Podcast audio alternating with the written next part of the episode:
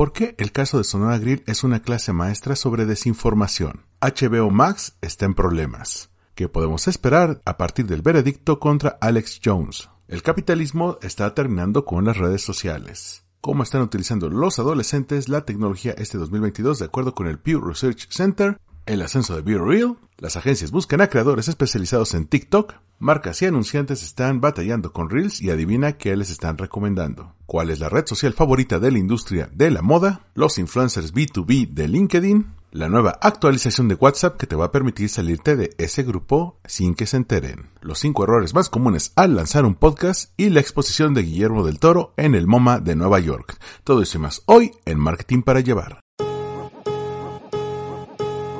Esto es Marketing para Llevar, cápsulas de mercadotecnia para tu negocio. con Armando Ruiz. That's alright, mama. That's alright with you. That's alright, mama. Any way you do, that's alright. Una semana muy movida en muchos sentidos, no solamente por los temas que te voy a traer esta semana, que veo que hay muchos muy interesantes, sino también por las cosas que ocurren fuera de este podcast. Inicio semestre, tengo varios grupos y conozco a muchos alumnos que a la vez me permiten aprender a partir de sus experiencias. Sin embargo, el preparar clases para un semestre y cuatro grupos, por supuesto que puede ser muy cansado y aún así me da mucho gusto regresar al micrófono y comenzar a grabar este podcast para ti. Yo soy Armando Ruiz y esto es Marketing para Llevar, cápsulas de mercadotecnia para tu negocio. Recuerda que vas a poder encontrar información ampliada de este podcast en el perfil de Twitter donde voy a subir un hilo con todas las notas que se abordan en el episodio y también existe el newsletter semanal que voy lanzando al principio de cada semana con notas que amplían o complementan lo que aquí te presento. En cuanto a mí, me puedes seguir en Twitter, Instagram y TikTok como Armando-MKT y la verdad esta semana me trajo grandes sorpresas en cuanto a los temas, así que vamos a comenzar con los temas de la semana.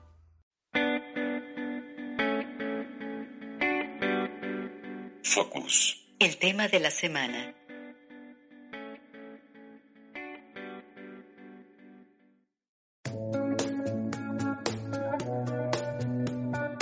Originalmente no iba a hablar del Sonora Grill, del caso del Sonora Grill, porque normalmente cuando sale una nota inflada partiendo de información falsa que pues eh, no está corroborada, no está comprobada y los medios dan como buena, inmediatamente la descarto porque no suma, no suma la conversación. Porque ya con el tiempo, cuando uno se comienza a dedicar a esto de las redes sociales, ya empiezas a detectar cuando una información se libera con un fin de dolo.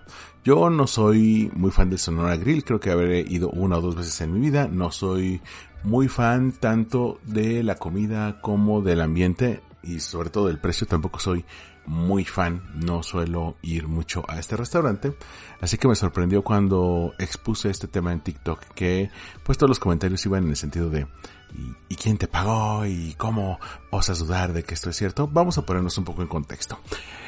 Hace más o menos semana y media salió una nota en varios medios en los cuales daban por buena la denuncia de una cuenta tanto en Twitter como en Instagram que se llamaba Restaurantes del Terror y esta cuenta denunciaba que el restaurante Sonora Grill, particularmente la sucursal de Sonora Grill Prime que está en Polanco, pues eh, tenía la costumbre de separar a eh, clientes eh, de tez blanca de los de tez morena, que tenía una sección, digamos, VIP a la, a la vista de la calle y otra que estaba más oculta hacia el fondo para aquellos que son morenos. También mencionaban que el dueño eh, como dicen, se daba sus vueltas, es decir, cada cierto tiempo visitaba esa sucursal y si no los veía acomodados de esa manera, regañaba al personal.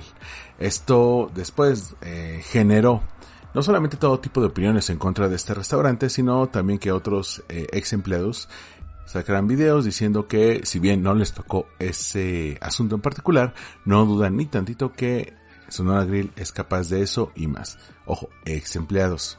Y me sorprendió que tuiteros, tuiteros que conozco como Fraila de las Vacantes o la de RH, que no suelen tuitear de esto, de repente todos sus tweets durante al menos dos días giraban en torno al Sonora Grill. No dejaban de eh, comentar de esta situación y eh, bueno, se generó mucho ruido hasta que los medios de comunicación lo dieron por válido, sacaron una nota con esta denuncia, por supuesto sin ir a verificar si esto estaba ocurriendo, que solamente bastaba ir y ver el restaurante, ¿no? Incluso intentar comer ahí, ¿por qué no? Simplemente para ver cómo se veía desde adentro, quedarse un rato, platicar con los empleados, no los ex empleados, sino los empleados para que les den su punto de vista básicamente hacer periodismo, ¿no? Corroborar este tipo de denuncias. Simplemente lo dieron por bueno, lo publicaron y el gobierno de la Ciudad de México y el Consejo para Prevenir la Discriminación anunciaron que iban a comenzar investigaciones al respecto. ¿Por qué te digo que esto huele noticia falsa. De entrada, porque estamos hablando de no un restaurante, una cadena de restaurantes que tiene diferentes submarcas y se tienen que administrar varias sucursales de manera simultánea. Segunda, porque estamos hablando de un grupo empresarial. Cuando tenemos un grupo empresarial que le está invirtiendo dinero para crecer, pues no suele ser la voz de una sola persona, sino que ya se habla de una junta directiva, un consejo que si bien puede haber un fundador o un accionista mayoritario, pues ese tipo de medidas no dependen solamente de una persona, sino que requieren del visto bueno de la mayoría. Tercero, porque ninguno de los medios que sacó esta nota para jalar clics, porque realmente era eso, si el tema era trending topic, si el tema era de moda, pues ellos se querían sumar para que la gente se metiera a leer en sus respectivos portales, pues no se metieron a corroborar, como te había comentado, no hicieron periodismo, no se metieron a al menos comprobar si esto era así o incluso si era peor, simplemente eso, corroborar y cuarto, la manera en que fluyó la noticia. La noticia originalmente surgió en Instagram, no generó mucho revuelo, pero después la mudaron a Twitter y ahí es realmente donde explotó la bomba. Recordemos, ya te lo he comentado en este podcast, que aunque apenas supera los 300 millones de usuarios, Twitter es la red social favorita de los periodistas. Te digo, tomemos en cuenta que TikTok, Instagram y Facebook están arriba de los mil millones de usuarios. Es decir, tiene más usuarios de todo tipo, pero Twitter tiene más usuarios especializados. Entonces, si llegas con una denuncia así, con un villano perfecto, en este caso una cadena de restaurantes que la gente percibe como cara eh, y elitista. Y si es elitista, muchos asumen que es clasista. Y si es clasista, muchos asumen que es racista. A pesar de que estamos hablando de tres conceptos completamente distintos. Bueno, estos prejuicios y si lo combinas con que hay muchos periodistas ahí que puede que tengan eso, y muchos portales que lo que buscan es generar tráfico a sus páginas, pues simplemente lo publican sin necesidad de tomarlo eh, como una noticia seria. De hecho, muchos lo veían más como el clic del día. Sin embargo, cuando ya ves que el gobierno comienza investigación y que el tema se vuelve más serio, bueno, ahí tenemos ya algún tipo de secuela que puede ser más grave de lo que originalmente se planteó. Y por supuesto que Sonora Grill al final dio una respuesta muy tardía, dos o tres días después, en su Twitter.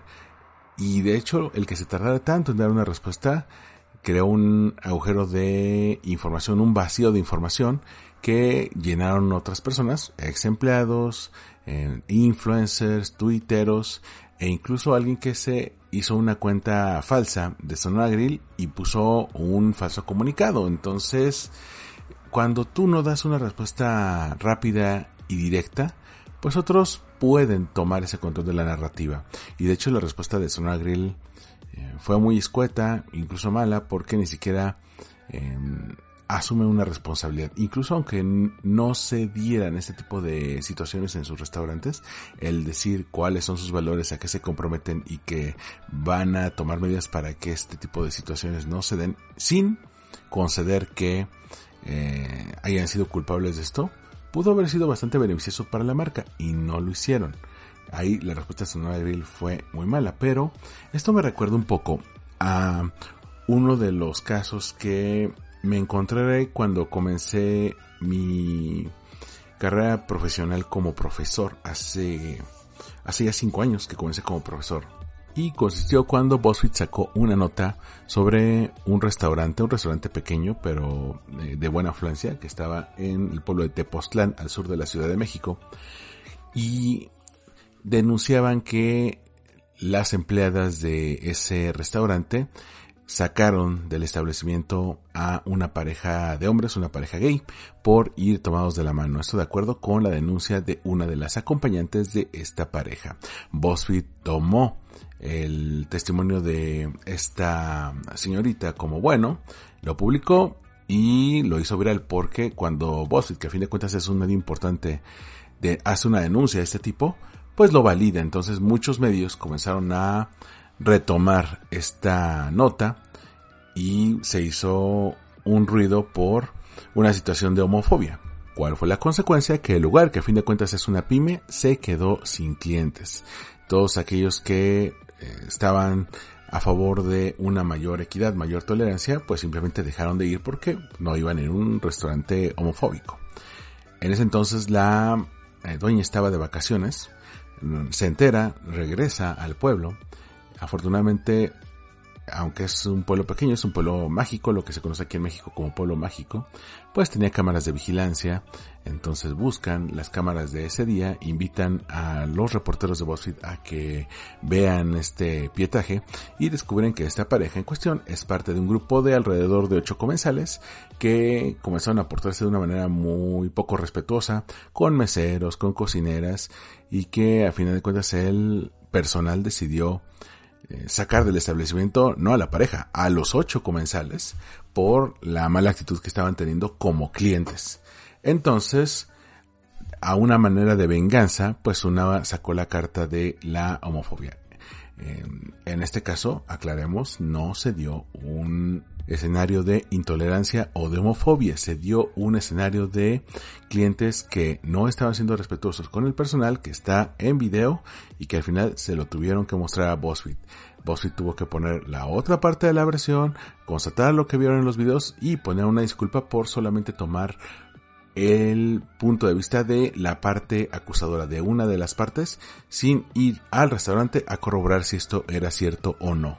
Esta nota de hace cuatro años, cuatro años y medio más o menos, la puedes encontrar con una de sencilla si pones BuzzFeed Tepoztlán restaurante o BuzzFeed Tepoztlán restaurante LGBTQ y vas a encontrar todo el caso, eh, la respuesta y la fe de ratas que puso ahí BuzzFeed o mejor dicho la disculpa. Pero este es un muy buen ejemplo de cómo cuando eh, no se cumplen las responsabilidades de todos los involucrados, pues esto se convierte en una bola de nieve. Por un lado, quien emite la denuncia no está obligado a dar pruebas. Simplemente te pide que lo creas y apela a cuestiones como los prejuicios para sustituir cualquier tipo de incredulidad o eh, que pides algún tipo de prueba.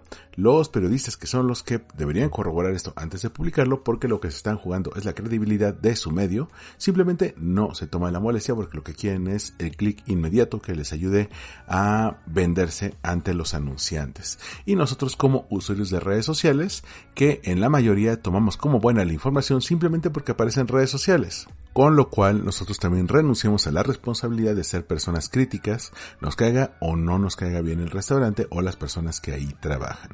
Te dejo esta reflexión al costo porque a cualquier negocio le puede pasar, al negocio que tú tienes, a los clientes que tú manejes o a algún tipo de negocio al que vayas al restaurante que vas a comer, al negocio familiar, a la fonda de una amiga, todas las organizaciones públicas, privadas, eh, desde changarros hasta los gobiernos de los países son susceptibles a un escenario de crisis y el aprender de lo que estamos viendo aquí nos prepara por si en algún momento nos toca un escenario así en un ambiente más cercano.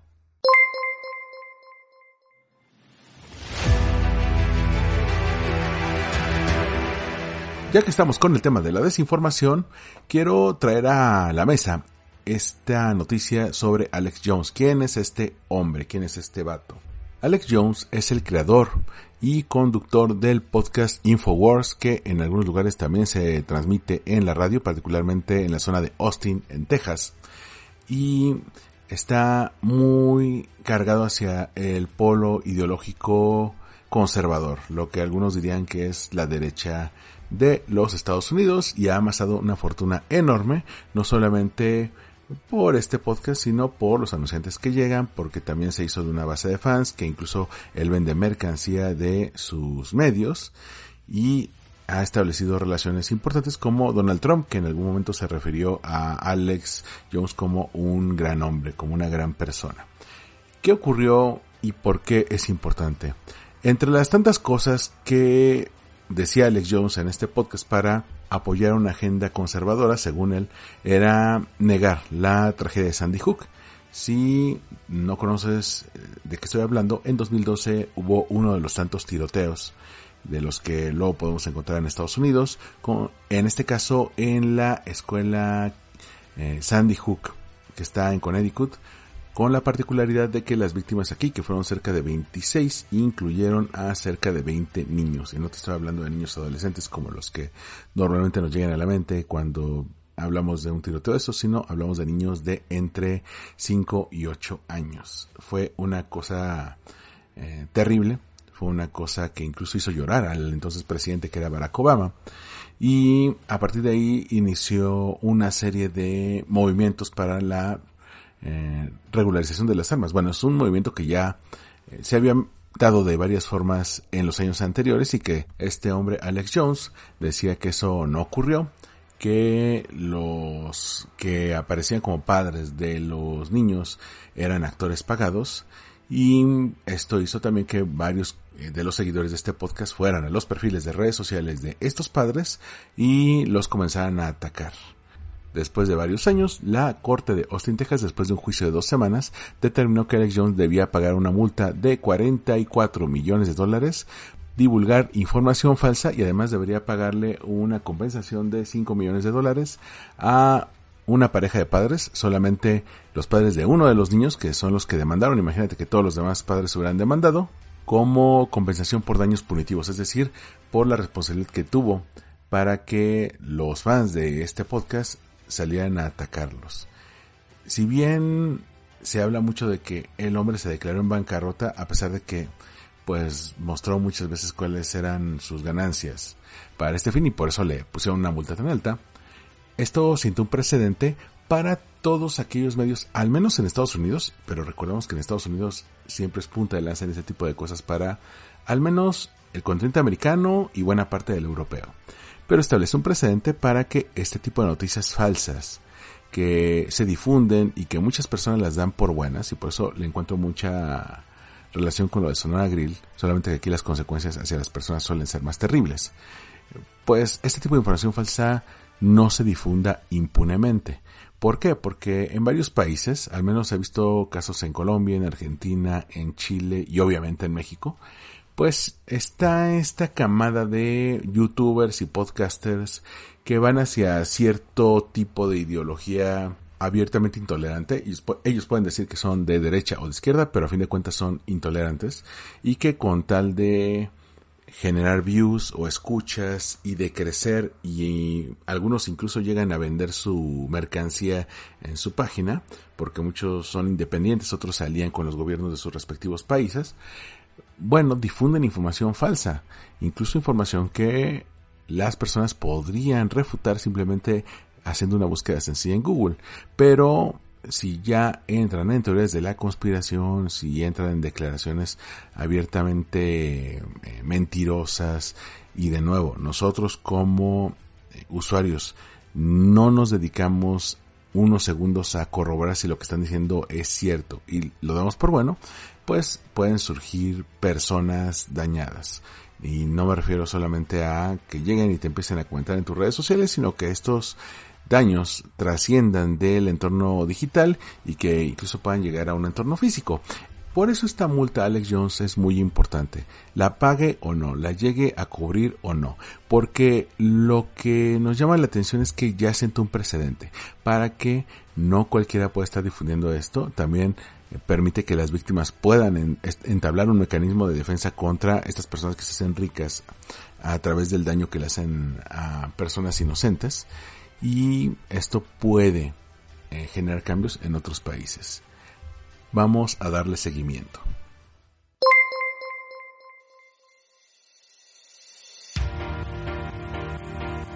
Otro tema es el de HBO Max. Y este lo voy a abordar eh, más escuetamente porque el día de hoy Eh, me tocó ver dos análisis rápidos en video, uno de la zona cero y otro de Gaby Mesa, pero también me, metí a investigar porque me llegaron por parte de amigos, em, también de, Adri, Adri Gregorio, que me pasó alguna información sobre la cantidad de movimientos que está haciendo HBO Max en su día a día. Y que esto, independientemente de que te gusten los contenidos de Warner y HBO, pues nos muestra un poco los riesgos de esta, podríamos decirle ya, burbuja del streaming donde están gastando cantidades importantes de dinero y que al final esto no es redituable, que las compañías se sumen en deuda y que a veces simplemente no se pueden mantener. Ganan usuarios, pero no lo suficientes para que este modelo todavía sea sostenible. En el caso de HBO Max, fue comprado por Discovery Networks, que a la vez es propiedad de ATT. Discovery ya tiene su propia plataforma de streaming, de momento solamente en algunos países, y es conocida como Discovery Plus, porque todos son Plus, obvio. Entonces, mm, digo, trascendió hace un par de semanas la cancelación de la película de Bad Girl con Leslie Grace, eh, Michael Keaton y Brendan Fraser, pero eh, también ya hay algunos anuncios de películas que están retirando del catálogo y de otras que irán retirando eh, poco a poco y de otros países. Quizá lo más escandaloso es que van a retirar en diferentes eh, territorios y de manera escalonada las películas de la saga de Harry Potter de la plataforma, que era una de sus principales cartas para atraer clientes. En una serie de movimientos enfocada a que se reduzca la carga fiscal a um, Warner, eh, ahora bajo el mando del director de Discovery y que en algún momento pueda ser rentable. Y eh, mover los contenidos quitándole el peso a todo aquello que se ha guionado, series, películas, para darle más peso a los contenidos fáciles de producir, baratos, eh, más hacia el reality show y más hacia lo que siempre ha hecho Discovery, cuestiones que tengan que ver o con naturaleza o con reparación de casas, cosas para el hogar, cosas que no te cuestan tanto y que no requiere tanto guionismo, tantos efectos especiales o tanta edición el problema es que son dos tipos de contenidos muy distintos. Y por supuesto que el revuelo ha sido enorme para HBO. Ya lleva un par de semanas con noticias muy negativas que pues simplemente abonan a lo que se ha hablado de Netflix en los últimos meses, que los costos ya lo están comiendo, ya está llegando al tope de usuarios y tampoco le están saliendo los números. Es importante ver esto porque durante los últimos 4 o 5 años vimos a muchos retadores llegar para tratar de ganar un poco de esta participación del mercado que había tenido Netflix. Sin embargo, ya estamos viendo que los costos financieros los hacen inviables, a menos que tengan un respaldo financiero fuerte que no necesariamente tenga que ver con esos contenidos. Por ejemplo, Amazon Prime, que se sostiene de toda la maquinaria que le permite Amazon, y Apple TV Plus, que se sostiene de toda la venta de hardware y software de Apple. Incluso Disney, que tiene otras verticales de negocio, ahí tenemos los cruceros, los parques, los hoteles, y que esto hace que si en, algunos años la venta de boletos de sus películas sea menor de la esperada, y eso lo vimos en la pandemia, las otras verticales de negocio te puedan llegar a salvar. En el caso de Netflix y de Warner con HBO Max, este tipo de eh, modelo no existe porque ellos viven completamente de los contenidos. Y muy probablemente si no se reinventan no se reestructuran van a acabar muriendo. Y esto va a ser una especie de burbuja, va a ser un sueño, porque todos crecimos con la idea de que esto podía ser una esperanza para dejar la tele y entrar a una era dorada del contenido guionado. Nunca antes en la historia se habían realizado tantas series y películas con guion. Sin embargo, puede que al llegar al tope de la cuota de mercado, y que los usuarios no podamos pagar todos los servicios a la vez, pues empiecen a caer. Lo que no esperaba es que una marca con una buena reputación como es HBO llegue a morir de esta forma.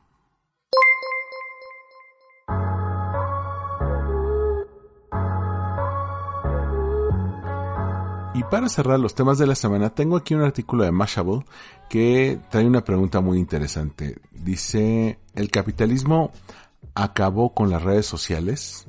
Esta es una pregunta que llama mucho la atención por lo que hemos estado platicando en las últimas dos, tres semanas, tanto por la TikTokificación de Facebook como de todos estos cambios de Instagram que generaron una queja de las Kardashian que después abrazaron más de 2.5 millones de usuarios. Bueno, vámonos a esta nota que saca Mashable, que le acabo de dar una leída y menciona cómo, pues, odiar a Instagram siempre ha sido parte del core de los usuarios, ¿no? ¿Por qué? Pues porque hace 10, 12 años, en 2010, se nos presentó una nueva forma de crear contenido, una red social que te permitía eh, enfocarte en las fotos con el paso del tiempo y sobre todo de los publicistas, pues cada nueva red social que traía un nuevo formato, inmediatamente Instagram lo comenzaba a copiar. Ahí tenemos el caso de Vine con los videos, de Periscope con las transmisiones en vivo o de Snapchat con las stories. Esto nos lleva al año 2022 donde pues ya tenemos los reels que se copiaron en 2020 y este 2022 que copian los formatos de doble cámara que trae BeReal. Lo cual pues simplemente ya llegó a un punto de ebullición en el que los usuarios ya se quejan de Instagram queriendo constantemente copiar cosas y también habla un poco de este cambio hacia eh, que el algoritmo decida qué nos van a mostrar. ¿A qué vamos? Antes las redes sociales eran redes de conexión. Tú buscabas conectar con gente, ya sea gente que conocías o Em, gente que tenía una cuenta que en algún momento quería saber cómo estaban o qué hacían en su día a día y simplemente las agregabas. Pero hay gente con la que querías conectar de una manera u otra, las conocías en el mundo real o no. Este nuevo esquema, que es algorítmico, pues es de descubrimiento, no se enfoca en conectar con personas, sino en entretenerte constantemente, ver video tras video tras video, sin necesidad de saber qué hicieron tus seres queridos en los últimos meses. Ya ni siquiera tienes que enfocarte en sus, en stories, simplemente ver un video que a lo mejor algunos pueden ser de tus amigos y otros no, pero que Instagram está abrazando ese esquema. Y es curioso porque en la misma semana encontré dos artículos que iban por el mismo esquema, uno era de Bloomberg y que se llama TikTok y la caída de los grandes gigantes de las redes sociales. Aquí lo que mencionan es cómo este esquema en el cual todas las redes sociales quieren ser TikTok, pues te muestra cómo aquellos que eran súper dominantes hace algunos años, pues descubrieron que mundo se está moviendo hacia otro lado y que están perdiendo poder y que el intento de copiar este formato pensando que así pues se ganarán a las siguientes generaciones, pues es un intento de mantenerse relevantes como una persona que a lo mejor ya está eh, de mediana edad y que se quiere ver como alguien de 12 años, ¿no? Evidentemente, si en la vida real esto quizás sea mal visto y no porque haya cosas que sean propias de una edad y propias de otra, sino que pues uno no fluye, no va de acuerdo con hacia dónde los lleva su propia vida y sus propios descubrimientos, sino que constantemente te quieres aferrar a las viejas glorias del pasado. Bueno, este boom de TikTok puede que también genere el colapso de gigantes de las redes sociales. Aunque personalmente a mí me parece una de las ventajas más grandes que todos le quieran copiar a TikTok porque nunca antes había sido tan sencillo generar un contenido para una red social y que te sirva para todas las demás. Y esto te lo comentaba en el newsletter, que uno de los eh, dogmas de fe del community manager es que tenías que crear contenido. Bueno, también del content manager contenido diferente y con formatos para cada tipo de red social. Es decir, en Twitter al principio era puro texto, ya después le puedes agregar imágenes y video, pero de cierto formato, ¿no? En el caso de Facebook había posteos, antes eran más hacia los links, ahora después más hacia el video y ahora están más hacia los reels. En el caso de Instagram, todo este eh, viaje que te acabo de contar de formatos, ¿no? Desde las fotos hasta los reels. En LinkedIn era más de blogs o de esquemas que se conocen como eh, thought content. En Pinterest más imágenes o videos enfocados en vender, etcétera. Bueno, ya, ya ubicas el punto, ¿no? Y en YouTube videos de formato largo. Sin embargo, cuando todos abrazan estos videos cortos en formato vertical, solamente tienes que crear videos para una sola plataforma y si se ajusta, si te gusta la edición y te queda bien, pues usar el mismo video para todas las demás. Por ejemplo, yo tengo un cliente que eh, pues diariamente le, les creo un video para TikTok. Y el video también me sirve para eh, Instagram Reels, para los Facebook Reels, para las stories de estas dos plataformas, para los YouTube Shorts. Si tuviéramos un perfil de Pinterest también serviría para Pinterest y eh, incluso lo pude haber subido para Twitter, pero la cuenta de Twitter la cerramos hace años porque no era relevante para los objetivos del negocio. No nos estaba llegando tantos leads por ahí. Entonces, para los community managers es el mejor momento. Por supuesto, tienes que adaptar otro mindset de habilidades más evocado a lo audiovisual. Más que imágenes, vete a video. Ah, otro de los textos que se olvidó mencionarte, que es del New Yorker y se llama La era de la ansiedad algorítmica. Sí, eh, ahora la interacción online implica estar presente en un ecosistema de recomendaciones generadas por sistema, es decir, ya no lo curas tú, se cura automáticamente de acuerdo con el algoritmo y lo que el, el autor de este texto que se llama Kyle Chaika plantea es, ¿realmente queremos que las máquinas nos digan lo que queremos? Hay unos que sí, que se entregan completamente a lo que dice el algoritmo y hay otros que pues le van recomendando al algoritmo qué es lo que no quieren ver. Lo pueden llegar a bloquear para que ya no les aparezca, pero seamos honestos, la gran mayoría se entrega a los placeres del algoritmo. Y este artículo del New Yorker pues también aborda este cambio en la manera en que estamos interactuando. Sin embargo, cuando mencionan esto de la ansiedad algorítmica, pues habla de esta ansiedad por perder el control de lo que tú estás viendo, del el contenido que estás consumiendo. Así que te voy a dejar estos tres artículos, el de Mashable, el de Bloomberg y el de New Yorker, porque creo que nos da un buen panorama de, por un lado, hacia dónde se están dirigiendo las redes sociales, que esto parece en algún momento una locura, pero definitivamente así lleva el mundo. Vamos a tener que ver cómo nuestras estrategias digitales se circunscriben a este nuevo entorno. Spotlight, temas para dar seguimiento.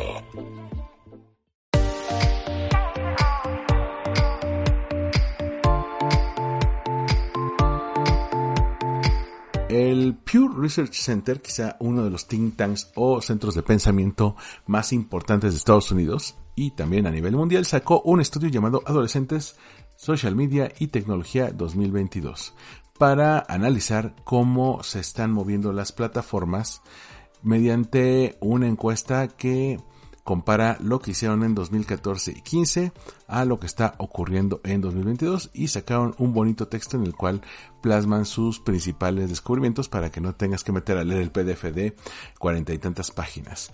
Una de las cosas que me llaman la atención es que en 2014 y 15 no tomaban a YouTube como una red social, porque como te decía, este es más medio social, permite que te entretengas y que veas contenido más que conectar con otros usuarios. Bueno, esto eh, lo integran a muchas otras redes sociales que eh, ya estaban en el anterior estudio y que eh, se unen YouTube y TikTok, que TikTok recordemos que estaba en 2018, pero en 2014 y 15 no. Vamos a ver cómo ha cambiado entre los adolescentes de 13 a 17 años, de acuerdo con el estudio de el Pew Research Center.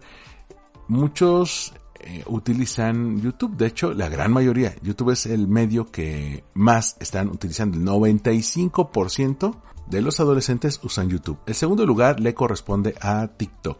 El 67% usan eh, TikTok y estos dos ya nos dan una idea de, hacia dónde se está moviendo. YouTube es una plataforma de legado, es decir, que muchos crecieron con esta plataforma, con este medio social, entonces ya lo tienen completamente integrado. Y TikTok pues es una consecuencia lógica de YouTube. Si ya estás acostumbrado a que tus contenidos estén en video, pues el llevarlos a un formato vertical, es decir, cuando ya empieces a adoptar un smartphone que también lo puedas conseguir eh, tu contenido en este formato vertical más cómodo, pues parece el paso natural. Pero ¿qué pasa con todas las redes sociales que ya existían antes o que ya habían tomado en cuenta para este estudio y que pues simplemente no se han mencionado? Bueno, Instagram creció eh, en estos 6-7 años En 2014-15 tenía una preferencia del 52% y ahora lo prefieren el 62%, solamente 5 puntos abajo de Instagram. ¿Cuál es la conclusión? Que más adolescentes están utilizando Instagram que antes, así que ahí podemos derrumbar este mito de que TikTok se lo está llevando de calle, sin embargo, una cantidad mayor está usando TikTok. No mucha diferencia, pero sí hay alguna. Snapchat también ha crecido, pasando del 41% al 59%. Está pegadísimo a, a, Instagram.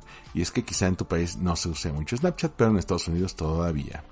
El que cayó de manera estrepitosa esta fue la mayor caída porque estaba en primer lugar en el estudio de hace 7 años y en el de ahora pues cayó el cuarto lugar es Facebook. En 2014 y 15 el 71% de los adolescentes usaban Facebook, ahora solamente lo usan el 32%. Sí, perdió más de la mitad. Facebook ya no es una red eh, cool para este tipo de demográficos. Cayó al cuarto lugar. Pero hay peores, no te preocupes. Twitter cayó del 33% al 23%. Cayó eh, 10 puntos. ¿Por qué? Pues porque no es una red social con la que un público joven se esté identificando en su mayoría. Ojo, no todos. Tenemos un 23% que sí la usa. Complementan este estudio eh, Twitch con 20%, WhatsApp con 17%, Reddit con 14% y Tumblr que pasó del 14% a solo el 15%. Ese sí está en el suelo.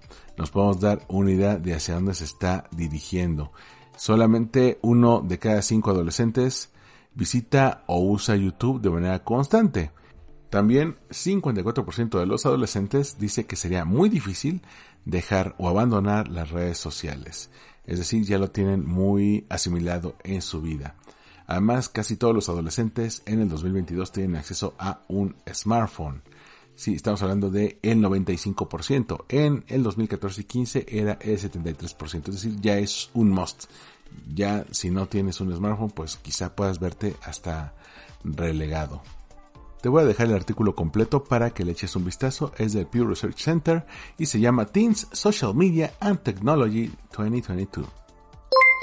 Esto va en concordancia con un artículo del portal Axios en el cual analizan toda esta información que te di en los últimos 15 minutos. Es decir, el artículo del Pew Research Center y el de los tres artículos y lo mezclan para cruzar los datos y llegan a una conclusión. La generación Z ya no es seducida por Facebook. La generación Z está buscando redes sociales que sean percibidas como más auténticas, que sean utilizadas de una manera, digamos, menos posada. O al menos que le hablen de acuerdo a lo que están buscando hacia sus necesidades, hacia su nueva forma de comunicar. Y esto también me trae a la mente un artículo de Protocol que se enfoca en el caso de BeReal, que eh, apenas a principios de años estaba hablando de BeReal, esta red social que pues está pegando mucho en Estados Unidos, todavía no tanto en otros países, pero que pues ya otras redes sociales, particularmente Instagram, copiaron ese esquema que, por ejemplo, puedas subir videos o fotos usando las dos cámaras del teléfono, es decir, la cámara frontal y la cámara externa, donde por un lado pones lo que estás viendo o lo que estás viviendo y también tu reacción ante ello. Este artículo de protocol trae algunos datos importantes. Be Real es la app de networking social número uno en la Apple App Store, es decir, en la App Store de los eh, iPhones y también está en el noveno lugar de las apps de redes sociales de Google Play. Es decir, ya estamos viendo que eh, está entrando en esta etapa donde todos quieren al menos probarla, ¿no?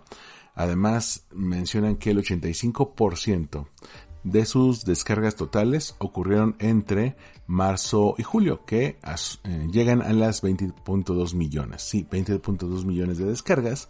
Eh, no parecerían tantas, pero sí está hablando de una red social en ascenso. Y este artículo de protocol te habla de cuál podría ser el futuro de social media si vamos hacia redes sociales que sean menos posadas, que sean un poco más naturales, que qué es lo que está viendo el público, sobre todo el público más joven en Real, que si no regresamos al del Pure Research Center todavía no entra ni siquiera en el top 10, vaya, ni siquiera le está compitiendo a Tumblr, aunque también puede que haya un sesgo.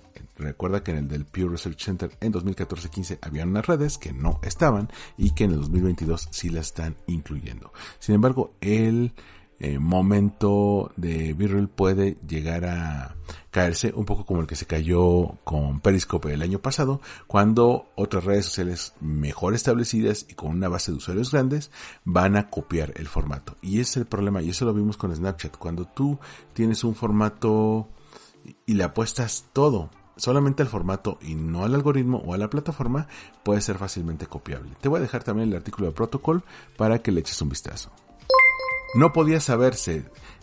Las agencias están buscando creadores de videos estilo TikTok. De acuerdo con el blog marketingbrew.com, las agencias están buscando creadores y con esto no solamente me refiero a influencers, sino a personas que como usuarios han sabido dominar las herramientas de creación, edición y publicación de TikTok, porque como te decía hace algunos minutos, pues todas las redes sociales están utilizando este esquema, así que estas agencias que traían un esquema más old school de métete al diseño, crea contenidos que van a pasar por un montón de mails y de cadenas de correos para que sean aprobados, bueno, ahora requieres un esquema mucho más fácil, de manera que una vez que el cliente ya te dijo qué es lo que quiere, la parte de creación sea lo más eh, orgánica posible, lo más rápida posible y por eso requieres a alguien que se haya curtido en esta creación de contenidos para que se genere el video y que lo puedas utilizar en todas las plataformas posibles.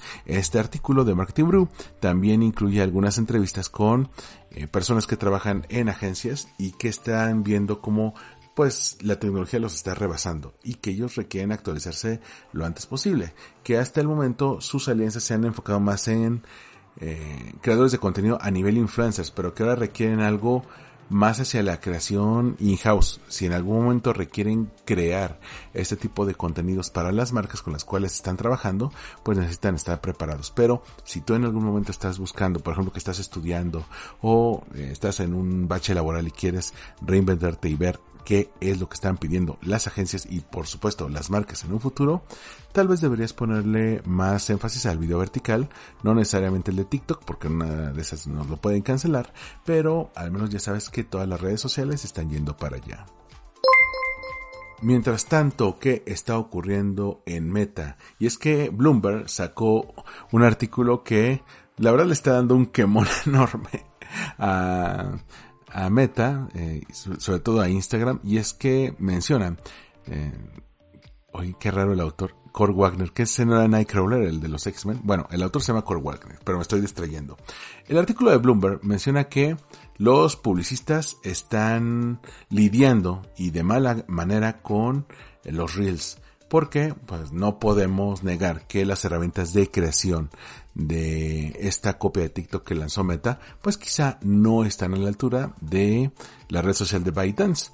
Eh, sin embargo, pues le han estado dando mucho impulso para que se convierta en el principal formato de la plataforma. El artículo menciona que los publicistas están encontrando el formato más difícil porque los videos son mucho más complicados de realizar que las imágenes fijas. Las tendencias culturales constantemente están cambiando. Por ejemplo, si tú ya hiciste tu planeación mensual y sabes que un contenido va a tener una canción que se hizo viral, bueno, ¿qué crees? En dos semanas va a haber otra canción viral, entonces tienes que adaptarte a este cambio. Y además, los usuarios esperan que los reels sean entretenidos, disfrutables y relevantes, no que sean anuncios con patas. Así que esto se convierte en una lucha para los publicistas. Pero quizá lo que ya es como de antología es que los asesores de el mismo Instagram les recomiendan a estos partners, a los anunciantes y a las marcas, que primero prueben el crear videos en TikTok que lo dominen y una vez que ya tengan el video ya lo muevan a Reels, lo cual es completamente lo contrario que tanto Mark Zuckerberg como Adam Mosseri estuvieron moviendo. De hecho, ellos durante mucho tiempo han estado impulsando, sin mencionar a TikTok, que lo que ellos quieren fomentar en los creadores es la creación de contenido original.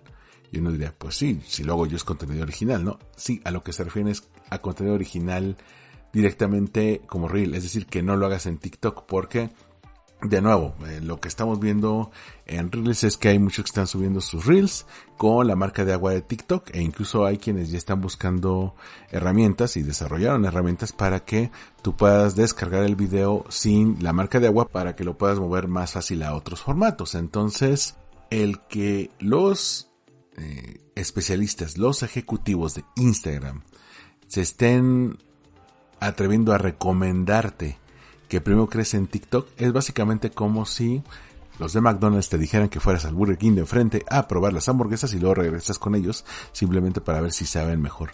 ¿A qué me refiero? El primer lugar, y esto es una ley de branding enorme, el primer lugar no debería estarle haciendo promoción al segundo lugar. Ese es el detalle, que el que está en la cima pues está en la cima por algo. Y si constantemente estás haciéndole alusión a tus contrincantes, lo que estás haciéndole es, promoción desde el mejor asiento posible, desde el mejor púlpito posible, de hecho. Y cuando tú eres una marca retadora, cuando vienes a desafiar al líder, pues puedes mencionarlo todas las, las, veces que quieras porque la gente inmediatamente lo va a ubicar. Es la marca líder. Por eso Pepsi le pega mucho a Coca-Cola y por eso eh, UPS o DHL le pegan mucho a FedEx y obviamente Burger King le pega mucho a McDonald's. El segundo lugar tiene todo el permiso de pegar al primero, pero el primero al segundo simplemente le está ayudando y creo que este artículo de Bloomberg nos da unidad de lo desesperados que están en esa red social. Primo hermano de esto, te voy a dejar un artículo que despierta también otra duda. Es de Input Magazine, de esta publicación de moda, y que a raíz de todo lo que vimos de Kylie Jenner, que pues a fin de cuentas son, son personas relevantes en el mundo de la moda, ¿no? Eh, y con varios testimonios que complementan eh, el artículo, pues nos hace preguntarnos si realmente TikTok ya relevó a Instagram como la aplicación de, de redes sociales favorita de la industria de la moda. ¿Por qué? Porque durante mucho tiempo Instagram siempre estuvo muy casado con la industria de la moda, sobre todo porque puedes poner imágenes, galerías, eh, obviamente stories de tus eventos, pero ¿qué está ocurriendo? Si eh, todo lo viral está ocurriendo en TikTok, no sería común que modelos, influencers, diseñadores, gente que organiza eventos como la Semana de la Moda se estén mudando ahí. Es importante hacerse esta pregunta. Por supuesto que estamos regresando a una red consolidada versus un retador. Pero que sin proponérmelo, de repente eh, en todas las plataformas que reviso para armar cada capítulo me salgan eh, tantas notas eh, poniendo a Instagram y a Facebook de un lado y a TikTok del otro, pues creo que se está viendo una tendencia muy fuerte. Ya dejemos esta pelea en paz y vamos a noticias de Netflix. Y es que no sé si te acuerdas que Netflix le apostó mucho a los minijuegos y que en la misma app de Netflix tiene un apartado para que puedas jugar estos videojuegos. Bueno, ¿qué crees? A la gente no les están gustando y es que sus suscriptores no están jugando. Es este catálogo de juegos con los que cuenta Netflix. Solamente 1.7 millones de usuarios de los 221 con los que cuenta Netflix están interactuando con estas opciones, con estos mini games que tiene la aplicación, lo cual es un auténtico fracaso. Es decir, cuando tienes menos del 1% de tus usuarios utilizando tus videojuegos que eran tu gran apuesta y que lo dijeron como bombo y platillo y ya estaban otras eh, plataformas viendo cómo lo hacían, pues te habla de que, por un lado, una cosa es que la gente entre a tu plataforma para ver contenido de manera pasiva, es decir, ven algo para entretenerse, a cuando tienes que entrar a algo de manera activa. Los videojuegos no te piden que estés de manera pasiva, necesitan que estés interactuando con ellos. Por eso son videojuegos, son dos estilos de consumo de contenido muy distinto. Entonces, ahí lo pasamos al costo. Probablemente en algún momento les den cranky, pero ya sabemos que no funcionó.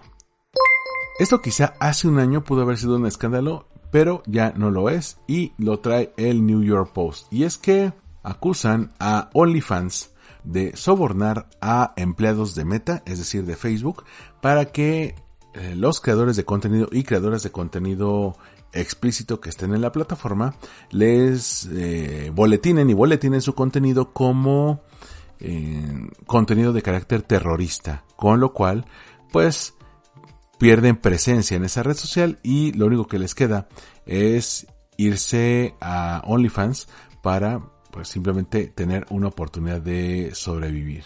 De acuerdo con una cantidad eh, considerable de demandas que se presentaron en los últimos días, este es un esquema de fraude, es un esquema fraudulento. Y es que habían personas eh, adultas que vendían sin necesidad de un intermediario como OnlyFans, pues fotos eh, not safe for work, fotos eh, de contenido adulto y videos en sitios rivales, es decir, sitios rivales de OnlyFans, pero se promovían tanto en Facebook como en Instagram, que es básicamente lo mismo que hace OnlyFans, bueno, los usuarios de OnlyFans que primero digamos que te llaman la atención en otras plataformas, particularmente Instagram, y te dicen si quieres contenido sin censura o contenido más explícito, pues ahí está el link envío de OnlyFans. Entonces ellos iban viendo a qué creadores les iba bien en otras plataformas se aliaban con estos empleados para que de manera manual y sin necesidad de una demanda formal de por medio boletinaran el contenido de estas personas como terroristas de manera que tuvieran que buscar nuevas opciones ya sea creando una nueva plataforma o yéndose directamente a OnlyFans. Y de hecho el artículo tiene testimonios de personas que se vieron afectados por este esquema. Te digo, debió haber sido un escándalo, sobre todo el año pasado que estábamos viendo todos los desvaríos que tuvo OnlyFans. Sin embargo, entre todo lo que pasa y entre todas las cosas de esta semana, pues se pierde ahí, pero no lo quiero dejar de lado. Dos detallitos de TikTok eh, va a lanzar nuevas herramientas de transparencia para anuncios y los usuarios van a poder administrar mejor eh, cómo se están usando sus, eh, sus datos. Va a tener un pequeño apartado que se llama About This Ad, es decir, sobre este anuncio, para que cuando tú estés viendo un anuncio puedas encontrar un pequeño panel donde te digan pues algunos elementos sobre eh, de dónde están contratando esta publicidad, por qué está yendo hacia ti, es decir, si va de acuerdo a tu rango de edad e incluso quién lo está contratando para que sea un poco más abierto, para que no te lleguen anuncios de personas que a lo mejor pueden estar eh, defendiendo una agenda secreta o que simplemente estén tratando de mover información como fake news. Entonces ahí viene en uno de los tantos intentos de TikTok para volverse a ganar la confianza ya ni siquiera de los usuarios, del gobierno. También trascendió, esto lo estaba viendo con Matt Navarra, me parece que también el artículo lo trae Bloomberg, que están estableciendo protocolos de blindaje interno para que estas fugas de información no se den tanto y sobre todo con todos estos problemas que han tenido con lo del artículo de BuzzFeed, pues que no vuelva a ocurrir.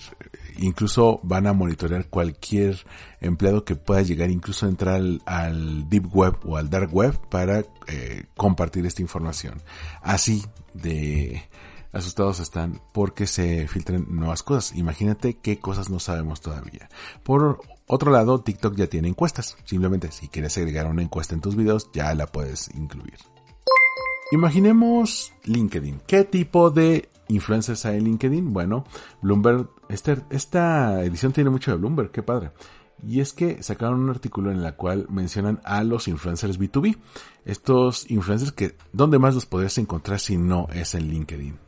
Por supuesto que tiene varios casos de personas que ya son de mediana edad, que incluso ya tienen el cabello gris, que utilizan traje porque pues LinkedIn es la red profesional por excelencia, que están compartiendo lo que decíamos hace rato, el eh, thought content, el contenido pensado, pero que ahora lo lleven a nuevos horizontes, ya sea con video, con audio e incluso que contenido que hicieron de otras plataformas lo jalen a LinkedIn. Lo cual también ayuda mucho si tú ya estás creándote una imagen profesional y estás usando tu contenido en todas las redes sociales, no para algo personal, sino para algo profesional, ¿por qué no lo compartes en LinkedIn? yo he visto en estas plataformas, ya, sea en Reels o, en TikTok o en los videos que están en Twitter, gente que habla de periodismo, de derecho, de psicología, de nutrición. Bueno, ¿por qué no llevar esto que ya sabes, aquello que en lo que te has formado, incluso personas que nunca habían entrado formalmente en alguna red social y dicen, bueno, voy a comenzar en LinkedIn porque ahí tengo a mi círculo de negocios, tengo a clientes, tengo a socios, darle esta oportunidad. Te voy a dejar el artículo de Bloomberg y enhorabuena, LinkedIn, por fin tienes influencers. Tristes noticias. Instagram dejará ir su programa de eh, comercios afiliados el 31 de agosto. Este programa en el cual los comercios podían taguear eh, algún artículo que estuviera vendidos en el marketplace y que pues simplemente eh, ellos recibieran una comisión por cada vez que la gente comprara, bueno, ya se va a acabar.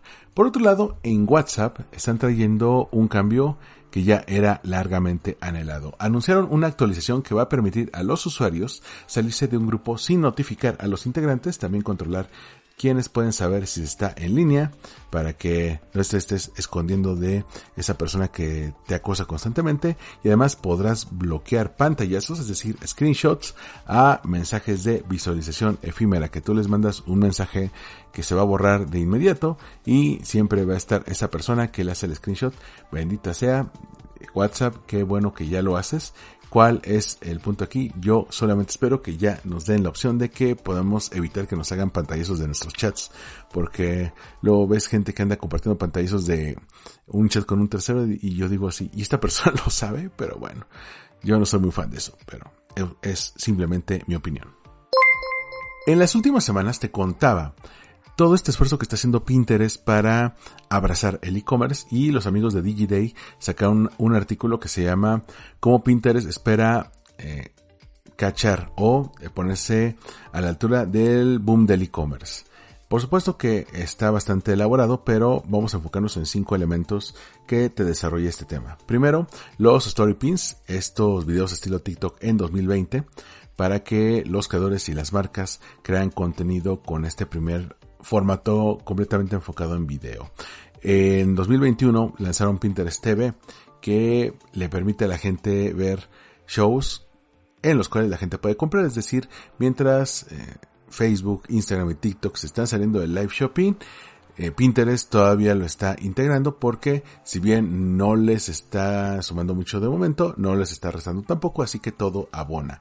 En marzo de este año comenzaron la prueba beta de una nueva herramienta de checkout, es decir, en la cual tú puedes hacer el pago sin salir de la aplicación. En junio de este año sacaron una cosa llamada Idea Ads, es decir, anuncios de ideas para que las marcas usen videos para eh, fines informacionales. Es decir, pueden usar tanto videos como imágenes para este tipo de objetivos. Y en julio agregaron una nueva API, es decir, una nueva aplicación externa a Pinterest para shopping que le va a permitir a las compañías agregar etiquetas, es decir, taguear algunos productos y también tener una opción de comprar una tab, es decir, una pestaña de compra.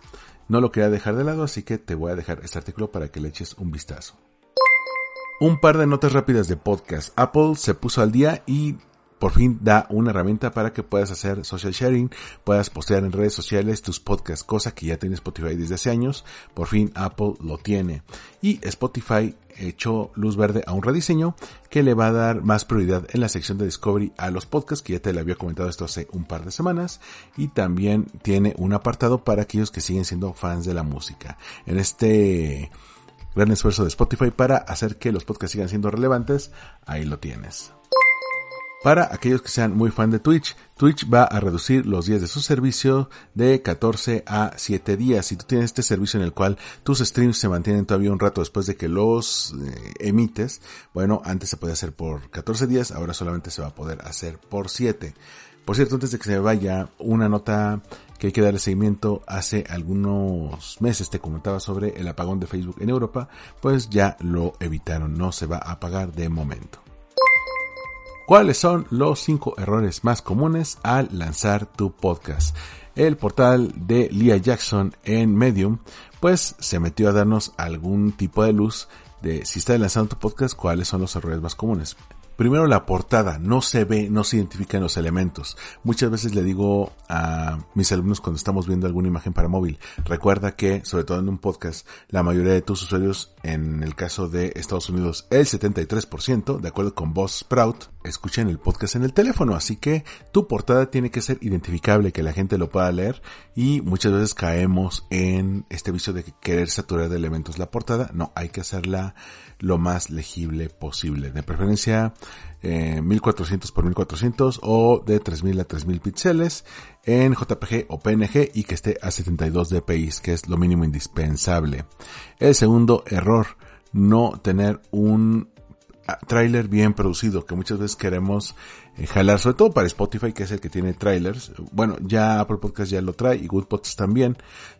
El trailer no solamente es un cachito como una muestra gratis, sino que tiene que ser una pieza de audio creada ex profeso para mostrar de qué va y que la gente lo pueda utilizar. Así que tener una pieza de contenido que sirva como muestra gratis, que muchas veces de 2 a 5 minutos, te puede llegar a servir. El tercer error es solamente lanzar con un episodio. Esto me llama mucho la atención porque normalmente pensamos en nuestro primer episodio y suele ser el más difícil, te lo digo por experiencia múltiple el primer episodio de un podcast suele ser el más doloroso, pero una vez que lo sueltas y puede haber gente que conecte contigo, inmediatamente va a querer más y quizá no hay nada más frustrante que encontrar un podcast que te guste y saber que solamente hay uno o dos episodios. Entonces, la plataforma te recomienda que tengas de dos a cuatro episodios disponibles en tu lanzamiento para que si alguien se quedó con ganas pueda encontrar más de ti.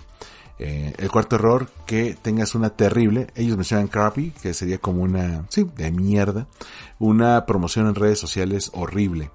Eh, tienes que usar las redes sociales para hacer crecer el podcast, no solamente postearlo una vez a la semana o cuando se te ocurra o simplemente un día se te olvidó, tienes que postear eh, tres a cinco veces por episodio e incluso antes de que se lance el episodio para crear awareness, para que la gente sepa que tienes algo, no hasta que se lanza y mucho menos después tienes que estar dispuesto o dispuesta a generar esta promoción y duplicarla una vez que el episodio se lanzó.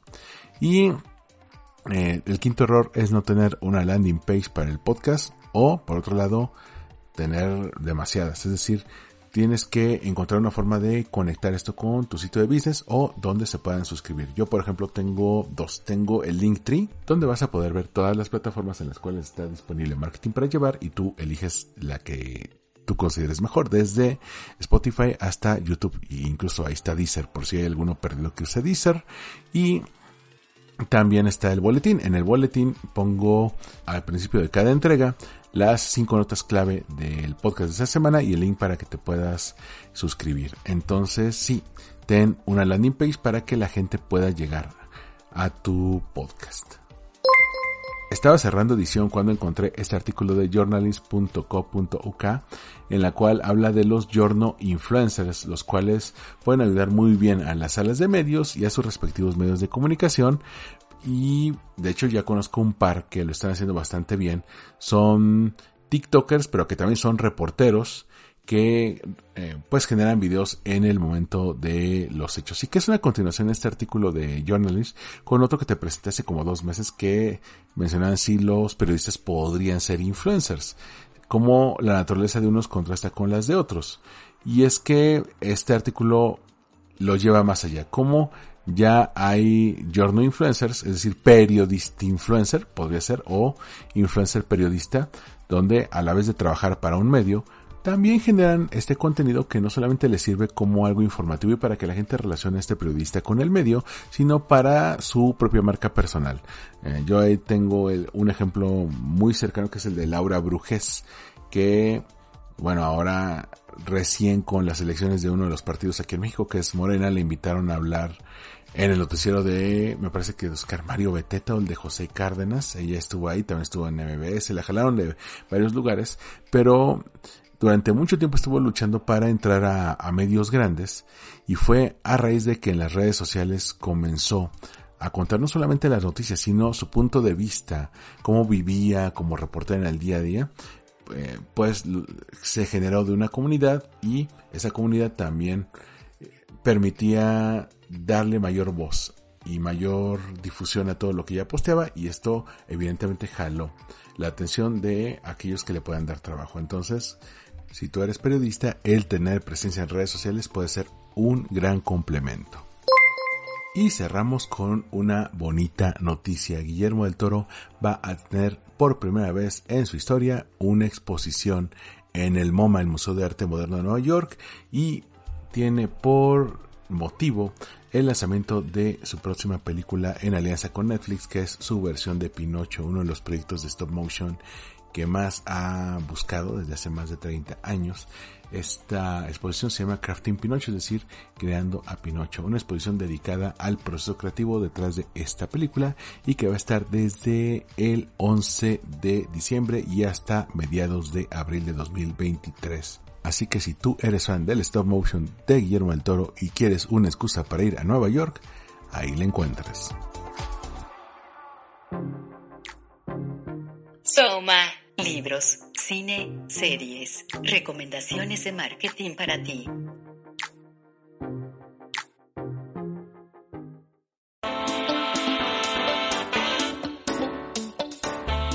Para esta semana te tengo tres recomendaciones. Eh, la primera es eh, un mini libro de Marco Colín, este creativo publicitario, que se aventó a hacer un libro auténticamente de bolsillo llamado 30 ideas sobre las ideas. Un libro que habla sobre las ideas que generamos de manera sencilla y busca inspirar a estudiantes de publicidad y diseño que hizo en colaboración con Simulador de Vuelo y con IFATO. Este libro que parece más como una serie de postcards que puedes utilizar, pero que complementa sus textos con dibujos. Eh, es uno de los tantos elementos que utilicé ahora que estoy preparando una de mis clases que es creatividad publicitaria y nos puede ayudar. Otro de los libros que tengo aquí, digo, he traído muchos que ya te he mencionado como inspiración, pero aquellos que no te he mencionado son este de Mario Colín y otro llamado Mil un caminos hacia la creatividad que es de Grupo Editorial Tomo. Este parece más un libro de consulta, pero que incluye una cantidad de quotes de definiciones sobre creatividad por si tú quieres encontrar cómo a lo largo de la historia han encontrado diferentes acepciones a este término. Y por último te voy a dejar un artículo de el blog error500.net en el cual analizan cómo el creador de contenidos generó un cambio a la industria y se crea una industria mediática del individuo, es decir, cómo pasamos de tener estas empresas de medios que requieren a muchos hombres y mujeres, seres humanos de todo tipo, creando, produciendo, dirigiendo, contratando y un ejército de personas detrás de todo esto, pues pasamos a un modelo en el cual em, en muchos casos es el mismo creador de contenido el que graba, dirige, produce, edita, publica y hace alianzas. Y cuando ya se profesionaliza ya busca un equipo que le ayude a llegar a donde solo no podría hacerlo. De mi parte sería todo, gracias por haberme acompañado en este episodio de Marketing para Llevar cápsulas de mercadotecnia para tu negocio. Yo soy Armando Ruiz y me encuentras en Twitter, Instagram y TikTok como Armando-MKT. Nos escuchamos en el próximo episodio de Marketing para Llevar. Hasta la próxima.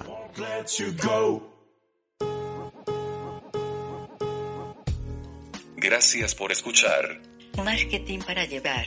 Síguenos en redes sociales como arroba MKT para llevar. Una producción de Olvin Iris Blog.